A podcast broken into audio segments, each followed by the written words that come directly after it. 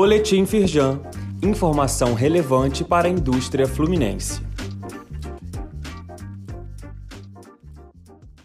Edição de sexta-feira, 28 de outubro. Líderes das três principais entidades empresariais do Rio de Janeiro se reúnem com o general Braga Neto.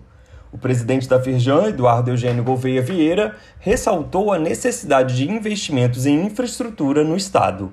O encontro também teve a presença do presidente da Associação Comercial, José Antônio do Nascimento Brito, e do presidente da FEComércio, Antônio Queiroz, além de outros líderes empresariais. Leia mais no site da Firjan.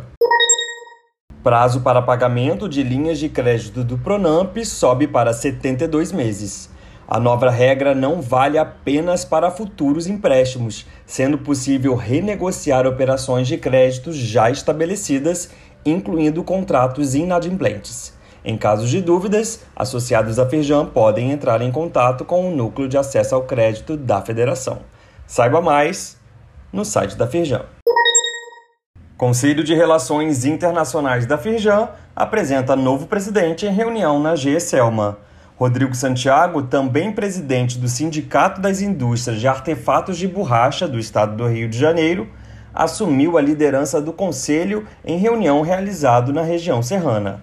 O grupo de 14 conselheiros visitou as instalações da empresa de manutenção e revisão de motores de avião nas cidades de Petrópolis e Três Rios. Leia mais no site da Firjan.